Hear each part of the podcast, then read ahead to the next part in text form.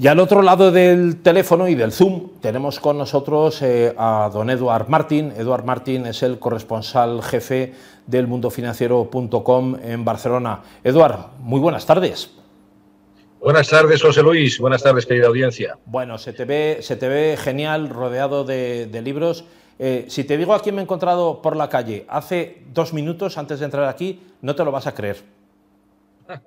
Pues sorpréndeme, José Luis. Bueno, no te voy a sorprender porque estando donde estamos, tú estás en Barcelona, pero nosotros estamos en Madrid. Bueno, salíamos justo de Casa Ciriaco, un restaurante aquí en el entorno de la calle Mayor, como, como sabes, muy, muy, muy famoso, está al lado de la Catedral de la Almudena, y salía eh, Nicolás Redondo Terreros llevando a su padre en la silla de ruedas, acompañado de otros buenos amigos y bueno, hemos tenido ocasión de saludarle y nos ha comentado que, espera que España pueda dar el do de pecho y estar a la altura de los retos que se espera. Fíjate qué comentario nos ha hecho a la salida de Casa Ciriaco.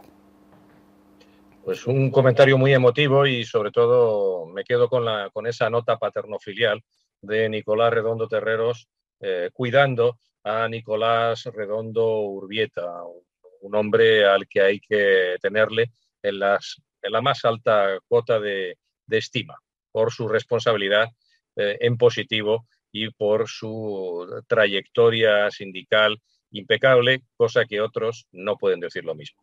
Claro. Bueno, Eduard, estamos en un momento especialmente eh, retante, valga la, expresión, para, la, acción pública, ¿no? para la actividad política. Eh, a veces todos pensamos, unos votantes de un de, unas tendencias, otros votantes de otras, algunos ya incluso desarmados de, tendencias políticas, buscando alternativas y la verdad que es, que es un momento complicado en el que se esperaba algo más de los políticos. ¿no? En momentos complicados salimos de la pandemia, hacía falta la recuperación, de repente entramos en una, en una guerra como la de Ucrania, en la cual España, por suerte o por desgracia, pues está ahí, porque tiene que defender una serie de valores a través de la, de la Alianza Atlántica, y esto coloca a España en un reto en el que parece que el habría que decir, más del 50% de los políticos no están preparados o no están dando la talla, ¿no? Yo creo, José Luis, que son tiempos donde cabe reclamar la máxima responsabilidad y sí es cierto, eh, no se vislumbra que nadie levante la, bandera de la responsabilidad, pero no solo a nivel de, España, tenemos un, un, problema muy grave en todo el territorio europeo, eh, porque sin ir más lejos hay noticias que como ciudadanos nos tienen que preocupar individualmente. Los hechos acaecidos eh, minutos antes de la celebración de la reciente eh, final de la, de la, Champions League ¿no? entre el Liverpool y el, Real Madrid, eh, estos incidentes protagonizados por una turba de delincuentes que parecían no, no tener, digamos, no se vio un dispositivo de seguridad que de alguna manera protegiese a las personas que estaban eh, legítimamente eh, esperando acceder al estadio. Y esto eh, yo creo que la seguridad la, presentó lagunas clamorosas se dejó a los ciudadanos que portaban su entrada legal naturalmente no falsa a merced de una turba de, de una masa de indeseables que los agredieron, intentaron asaltar, en algunos casos consiguieron robar a unas personas inocentes, a unos contribuyentes que solo pretendían cumplir la ley, eh, divertirse, pasar eh, un, espectáculo sin molestar y sin ser molestados. Y yo creo que esto nos tiene que hacer reflexionar sobre temas de fondo muy sensibles que a nivel de la Unión Europea tienen que ser derivados hacia eh, una solución y sobre todo cambiar eh, ciertas políticas que se demuestran a todas luces fracasadas. Claro. Eduard, en ese sentido sí te quería preguntar, tú como corresponsal en, Barcelona del mundofinanciero.com estás al cabo de, informaciones que, circulan ¿no? por los ámbitos empresariales, por los ámbitos sociales también. Tú tienes un, amplio espectro de, en tu agenda de, contactos a nivel eh, social e institucional. Y, si hay un, dato que es interesante, y hoy salía publicado en, La Vanguardia, eh, el, gasto ejecutado, a pesar de haber un gobierno eh, socialista que siempre parece que sacaba adelante, sacaba pecho por, por, la distribución del gasto a nivel regional. Había una información con la que habría hoy en que era que el Gobierno ha invertido casi el triple en Madrid que en Cataluña en 2021. En este último ejercicio, los presupuestos aprobados preveían que Cataluña recibiera o recibiría más, más inversión y más posibilidad, más capacidad de gasto, pero eso no se ha producido eh, bajo ningún concepto. ¿no? También es verdad que, que, la, que, la, situación política de Cataluña no ha animado a que, a que el gobierno, ya fuera eh, un gobierno anterior, o sea, el que preside Pedro Sánchez, tenga ganas de, invertir más en Cataluña. ¿no? Pero, pero que una cosa es lo que se dice, otra lo que se hace. Resulta que sigue siendo un poco la tendencia de los últimos 15 años, ¿no? que el gobierno de España, sea socialista o sea del Partido Popular, invierte y gasta casi el triple en Madrid que en, que en Cataluña. Y es un dato muy preocupante, José Luis, y quiero dejar patente mi preocupación, mi cierto malestar, que por desgracia se va cronificando con estos datos que estás poniendo encima de la mesa y que una vez más ponen en tela de juicio las eh, políticas absolutamente erróneas desde el punto de vista táctico, estratégico, desde como quiera que, que queramos observar y puntualizar, esto es un error y lo que hace es invertir en independentismo e invertir en malestar. ¿Por qué digo esto? Porque, sin ir más lejos, uno es usuario de la Renfe como medio de transporte. Y la deficiencia de las infraestructuras eh, anticuadas que no responden a las necesidades del servicio que se tendría que prestar, que requieren una inversión y que, entre otras cosas, también tenemos como telón de fondo eh, lagunas muy serias en eh, civismo, urbanidad, en definitiva en seguridad ciudadana, porque no solo hay que invertir en protección social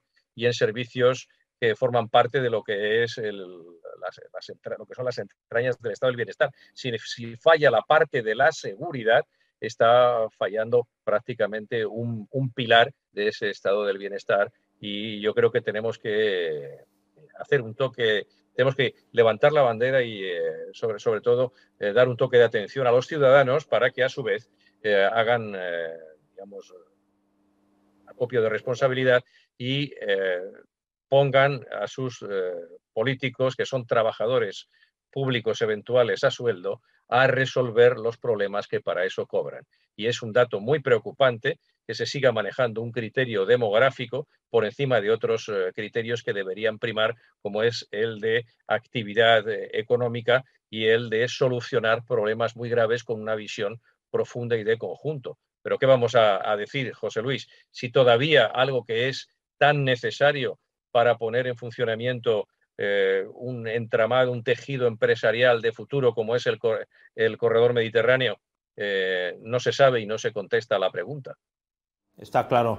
Eduard, bueno, tenemos ahí ruido, no, vamos a decir ruido de sables, ¿no? pero sí es un ruido de urna, un ruido electoral que está ahí. Bueno, ya sabemos que Ernest Maragall ha sido proclamado candidato a la, alcaldía por Esquerra Republicana, que Ada Colau en una entrevista a diversos medios pues ha dicho que él ha afirmado que las próximas elecciones no van a ser para decidir si Colau sí o Colau no, aunque muchos eh, estiman que en, ciertos entornos socialistas se la quiere apoyar a ella y se la ve como una, una alternativa de continuismo ¿no? para mantener la, alcaldía. Eh, ella hablaba de modelo de ciudad, un modelo que también está un poquito en, cuestión, pero sí hay un ruido de fondo importante Edu, con las elecciones andaluzas cuya, campaña arranca este próximo, este próximo viernes. ¿no? Ya han salido encuestas hoy que dan una, una, importante balón de oxígeno al Partido Popular y, bueno, eso está colocando un poquito contra las cuerdas a la, a la, Guardia Pretoriana del Partido Socialista ahí en Ferraz y también, desde luego, en otras elecciones que se vienen encima, como puedan ser las catalanas. ¿no? Es, la última pregunta es esa, un poco, ¿qué lectura se está haciendo de las andaluzas y si eso va a tener repercusión en, la, en, el, en el, digamos, en el escenario político catalán? No cabe duda que son vasos comunicantes. Eh, lo que es de desear es que haya una estabilidad institucional en Andalucía y no se, no se tenga que recurrir a los votos de, de, Vox, porque el Partido Popular, entre otras cosas, necesita reivindicarse a nivel andaluz, a nivel de toda España en su conjunto, y necesitaría también dar un puñetazo encima de la mesa a nivel de Cataluña, porque es absolutamente insostenible que un partido de la importancia de la vocación vertebradora y gestora del Partido Popular, que junto con el Partido Socialista, la socialdemocracia española y eh, la derecha eh, en sus diferentes eh, tendencias que acogen su interior, una derecha un centro derecha constructivo, centrista, yo creo que es fiel reflejo de sus homólogos europeos, lo mismo que los socialdemócratas españoles tienen ciertos problemas en estos momentos para, para. El Partido Popular, de, la mano del señor Feijó, debería cuidar mucho ciertos, ciertos elementos formales y sobre todo eh, tratar de presentar un, programa, un programa con una visión de Estado muy, muy clara donde Andalucía, que es la, autonomía más eh, poblada de España, eh, tenga un proyecto de, futuro, tanto que también se pueda vislumbrar lo que es la, aportación, o debe ser la aportación de Andalucía a España en, clave de futuro en un gobierno que personalmente lo expreso de una forma lisa y clara, eh, no debería tener a, Vox ni siquiera como de apoyo táctico. Yo creo que el Partido Socialista ha gobernado durante largos años Andalucía y ahora le toca eh, cultivarse, regenerarse en la, oposición y, es, y yo, creo que debería animarse también desde, el gobierno de España, eh, debería alentarse y abrirse canales de, de, diálogo, tanto de Génova a Ferraz como de Ferraz a Génova, para solucionar ciertos problemas y cada uno desde su casa, el Partido Popular tiene que pensar en Cataluña donde está obligado a hacer una presencia, a llenar los huecos del centro derecha catalán y hacer una propuesta catalanista perfectamente asumible que plantee cara desde el centro derecha al, independentismo, que aunque vive, horas bajas, no presenta todavía el cartel de cerrado. Y es algo muy importante el darle un proyecto de futuro para, Cataluña, es, hablar de un proyecto de futuro para España. Y yo creo que aquí hay demasiadas claves en, juego que todas eh, presentan vías de intercambio y comunicación, son vasos comunicantes en definitiva. José Luis y estas elecciones de Andalucía, eh, que duda cabe, van a tener su reflejo en positivo y en negativo en las propuestas y en las proclamas del independentismo y del constitucionalismo en Cataluña. Estupendo. Eduardo Martín, corresponsal del mundofinanciero.com en Barcelona. Muchas gracias eh, por, tu, por tu tiempo y tus minutos esta tarde en directo. Muchas gracias a vosotros, José Luis, siempre a disposición. Que paséis muy buena tarde y, como se suele decir con todo el cariño, de Madrid al cielo. Gracias. hasta pronto. Eduard, buena tarde. Adiós. Un saludo. Adiós.